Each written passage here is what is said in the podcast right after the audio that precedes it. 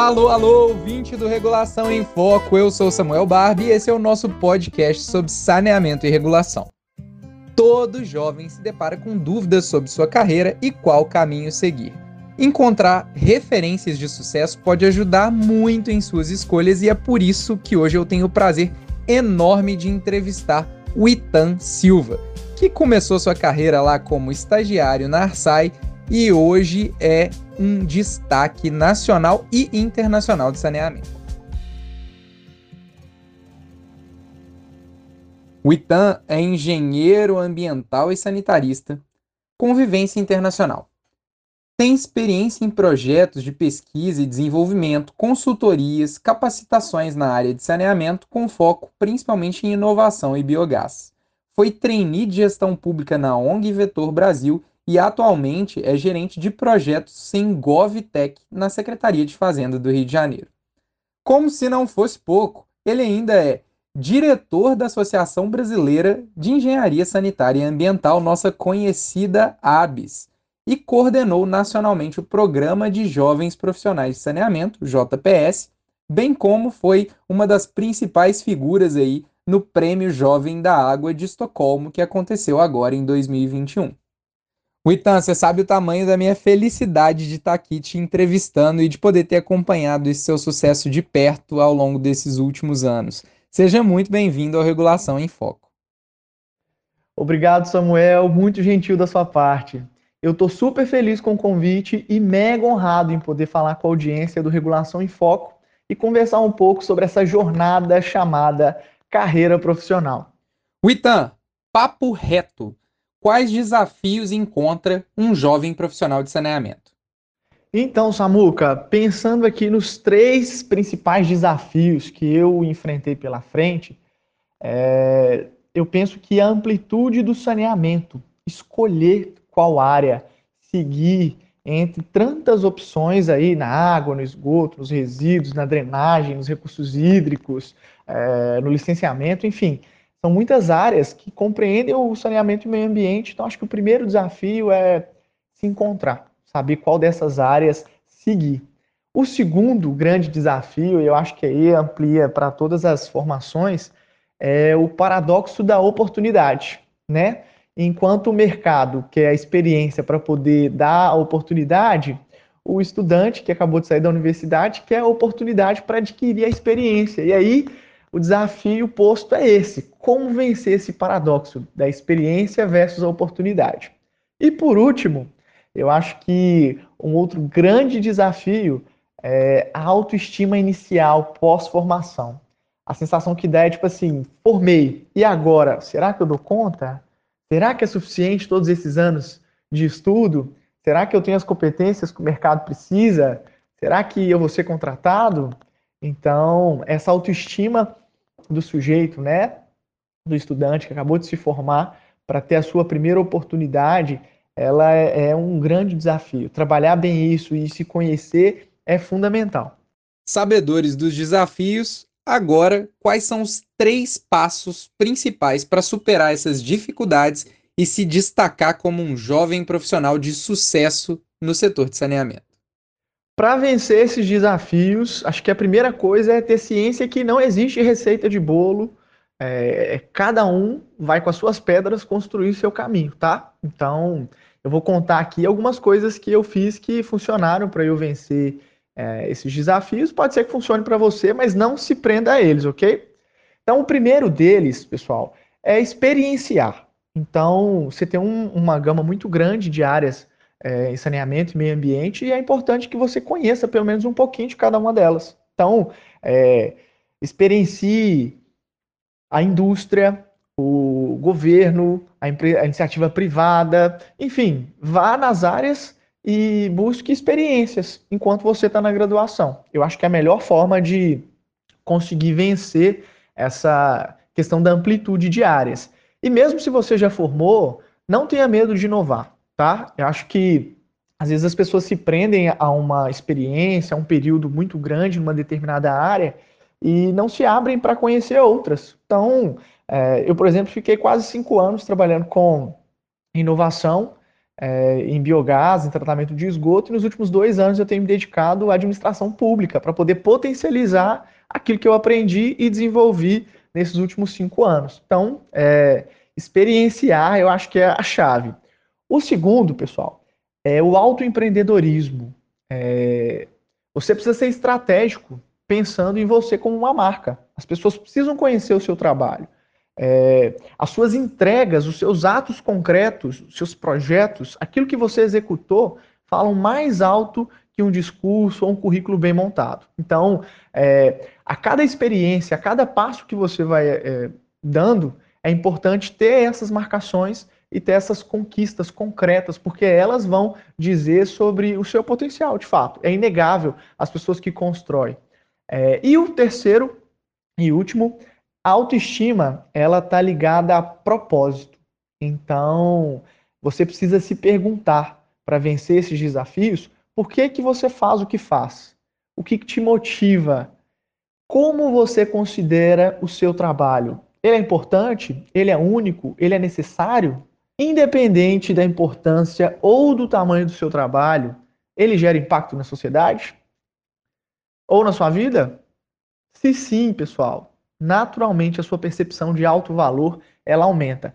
Se não, tem alguma coisa errada, e aí você precisa achar o seu caminho. Então, reflitam, qual é o propósito do meu trabalho? Todo mundo tem alguma coisa que, de certa forma, se arrepende no passado ou faria diferente se tivesse uma oportunidade. Se você pudesse voltar 10 anos no tempo e falar algo para você mais jovem, o que, que seria? Eu acho que não tem arrependimento maior na vida da gente que perder tempo, né? e eu diria para mim, 10 anos no passado, priorize os lugares e as pessoas onde você pode ser você. Livre, sem medo. Todo mundo tem uma turma. E a gente se surpreende, né, muito quando encontra liberdade em um lugar para ser simplesmente quem a gente é. E sem essa de melhor versão, pior versão, simplesmente você. Eu acho que ter a maturidade e a compreensão que eu tenho hoje sobre isso eh, me economizaria muito tempo no passado. E é isso que eu me arrependo. Acho que teria esse insight um pouco antes. Me conta um pouco mais como que o programa de jovens profissionais do saneamento consegue colaborar para o desenvolvimento dos novos talentos no setor. Acho que para falar do potencial de transformação do JPS na vida dos jovens, é, eu conto um testemunho pessoal, né? Eu estava num momento de carreira desmotivado, me sentindo preso dentro de um escritório, não vendo o impacto do meu trabalho chegar nas pessoas. É, e participar do programa, conhecer as pessoas e é, ver ideias, sonhos, projetos começarem a sair do papel e serem implementados, hum, promoveu uma mudança completa em mim. Então, é, eu senti que eu podia liderar, que eu poderia gerenciar, que eu podia discutir com outras pessoas que pensavam de forma é, similar ou até distinta e construir algo em comum e conseguir alcançar novos objetivos. E aí, assim, com essa experiência que eu tenho no JPS, o que eu tenho visto nos últimos anos é que o JPS, primeiro, ele coloca as pessoas em contato. Ele promove um, um estouro de bolha, sabe? É, às vezes a gente está restrito aos colegas do trabalho, aos colegas da faculdade, e o JPS te coloca em contato com gente da área do Brasil inteiro. Então, esse é o primeiro ponto de desenvolvimento. Ele amplia sua voz e amplia sua escuta, fazendo você interagir com mais pessoas. O segundo, ele gera impacto na sociedade, seja pelos programas de educação ambiental, seja pelas ações solidárias, seja pelo desenvolvimento de projetos em conjuntos, seja pelas ações que, e pelas discussões que ele propõe em redes sociais. Então, assim, esse impacto, essa sensação de fazer a diferença motiva muito. Em terceiro, ele é um espaço de troca, compartilhamento de conhecimento e de oportunidade. Pensa você um espaço onde você pode tirar dúvidas técnicas com colegas do Brasil inteiro sobre legislação, ver oportunidades de emprego é, em distintas áreas, enfim, conversar, encontrar as pessoas no Congresso e já ter um contato que perdura por anos. É, esse é o espaço do JPS. E por último, eu acho que ele aprimora as habilidades. todo mundo que ocupa um cargo de liderança no JPS, que assume as tratativas do programa e que realmente acolhe o que está sendo proposto pela ABS, é, a gente percebe um ganho de maturidade, um destaque no setor, assumindo posições de liderança, assumindo cargos de responsabilidade, assumindo um, um protagonismo realmente técnico na área de saneamento e de meio ambiente, que é o que propõe o programa. Então, esses egressos do JPS têm sim se tornado líderes da área ambiental. Falando sobre JPS, é, o que, que é o Prêmio Jovem da Água de Estocolmo? É uma competição internacional que reúne jovens de 15 a 20 anos, Samuel, que desenvolvem projetos na área de água, saneamento, sustentabilidade então é uma moçada bem jovem que já começa a propor soluções para os problemas globais ligados a essas áreas. E o Brasil é o único país de língua portuguesa que tem edições do prêmio.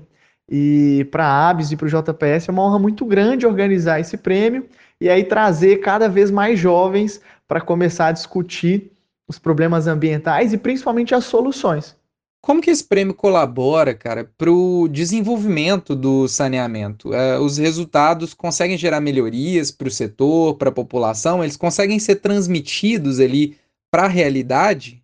Então, o prêmio ele empodera os jovens na proposição de soluções. Então, as pessoas se sentem parte do problema e capazes de propor soluções. Então, na medida em que essa discussão é ampliada pelo prêmio junto à sociedade, as pessoas tomam conhecimento dessas problemáticas e começam a refletir em questões locais, na sua comunidade, caçando, procurando, né, de fato, soluções para aqueles problemas. É, além disso, ele contagia os mais velhos, resgatando uma esperança. Então, a galera que já está cansada lá no setor, já está há 20 anos trabalhando, não vê resultado. E aí, ao ver jovens, né, ali com sangue no olho, propondo, engajados, enfim, tentando transformar o setor, isso enche as pessoas de esperança. E aí promove o que eu acho que é o mais impactante no prêmio, que ele conecta gerações. É, dessa conexão geracional, essas oportunidades surgem, surgem. Porque eu tenho aí jovens com ideias, com projetos para transformar, e eu tenho profissionais, pessoas que são sênior, que estão ali em busca de, de uma oxigenação, estão em busca de, de novas ideias, de inspiração. E essa junção geracional promove algo muito legal, cara. Então, é, os protótipos, eles, né, que surgem do prêmio, eles acabam sendo implementados em companhias de saneamento. As companhias de saneamento têm sinalizado possibilidade de absorção desses jovens que participam do prêmio. Enfim, é um, um ciclo de retroalimentação em que traz essa energia jovem com a expertise, com toda a bagagem de uma geração que está aí há mais tempo, e aí juntos eu acredito que a gente atinge os objetivos de conseguir promover a mudança. E assim, ao coordenar, ao acompanhar esse, esse prêmio, você deve ter percebido algumas características presentes ali entre os ganhadores. Quais são as principais características que essas pessoas têm para conseguir um resultado tão expressivo? Olha, eu tô na organização do prêmio desde 2019 e tive o grande presente de assumir a coordenação da edição nesse ano de 2021. É, e apesar de jovens tão novos, eles nos ensinam muito, muito, muito, muito. Eu acho que o engajamento e a dedicação são a marca registrada dos jovens da água. É, além disso, eles têm um olhar voltado para soluções coletivas e não para as individuais. Então, você pode perceber que todos os projetos, as soluções propostas, elas são soluções que visam resolver um problema da comunidade, do coletivo e não questões pontuais. E isso, eu acredito que é o fator chave que precisa ser discutido, difundido e abraçado pelo setor de saneamento. É a união que vai trazer os resultados. É o olhar voltado para o coletivo, para a integralidade da sociedade, que vai fazer com que a gente atinja a universalização do saneamento.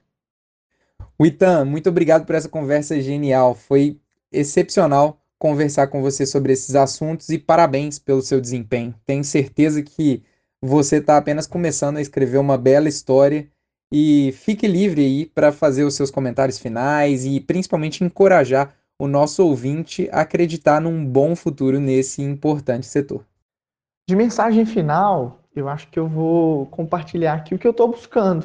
Eu estou num momento em que é, eu estou buscando descobrir as minhas melhores habilidades, aquilo que eu gosto de fazer e investir exatamente nisso naquilo que me inspira, naquilo que me motiva, naquilo que me deixa alegre. É, eu tenho tentado me aproximar das pessoas que, enfim, contribuem para o meu crescimento e que são incentivadoras. É, e eu acredito que esse é um caminho sólido, sabe, seguro para a gente é, desenvolver as habilidades e achar as oportunidades que combinam com, com aquilo que você quer fazer, com aquilo que vai é, gerar de fato um impacto. É, não estou procurando mais um emprego, uma oportunidade, estou procurando um desafio e algo que complete o propósito que eu estabeleci para minha vida, para minha profissão.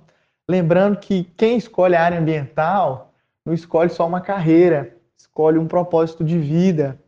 E a métrica do sucesso está em trabalhar pela qualidade de vida das pessoas, trabalhar em prol da redução das desigualdades e principalmente pela preservação ambiental. Então, é, acho que essas aí são as minhas últimas palavras. É, e aproveitando aqui a oportunidade, quero agradecer em nome da ABS, em nome do JPS, é, o carinho, a atenção, o convite super caloroso que toda a ARSAI, que o podcast Regulação em Foco me fizeram. Eu tenho assim uma gratidão imensa pela agência. É, a SAI foi uma escola para mim.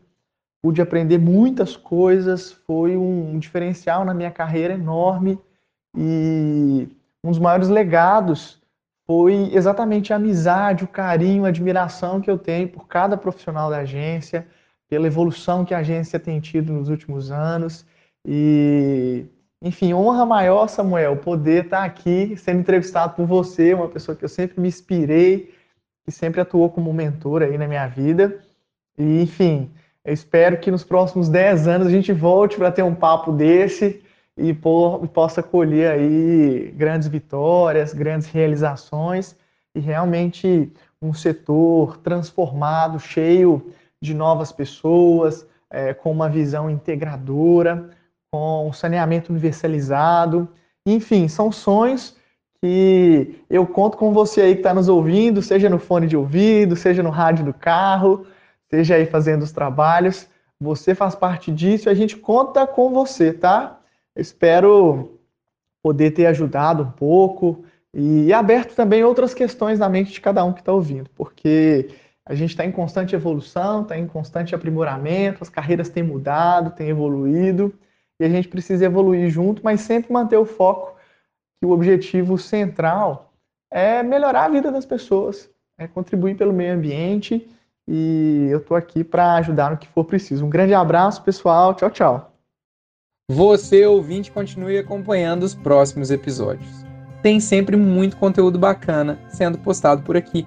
Vale lembrar que esse podcast é promovido pela Agência Reguladora de Serviços de Abastecimento de Água e Esgotamento Sanitário do Estado de Minas Gerais, a ARSAI, sempre com o objetivo de disseminar informações sobre regulação e saneamento.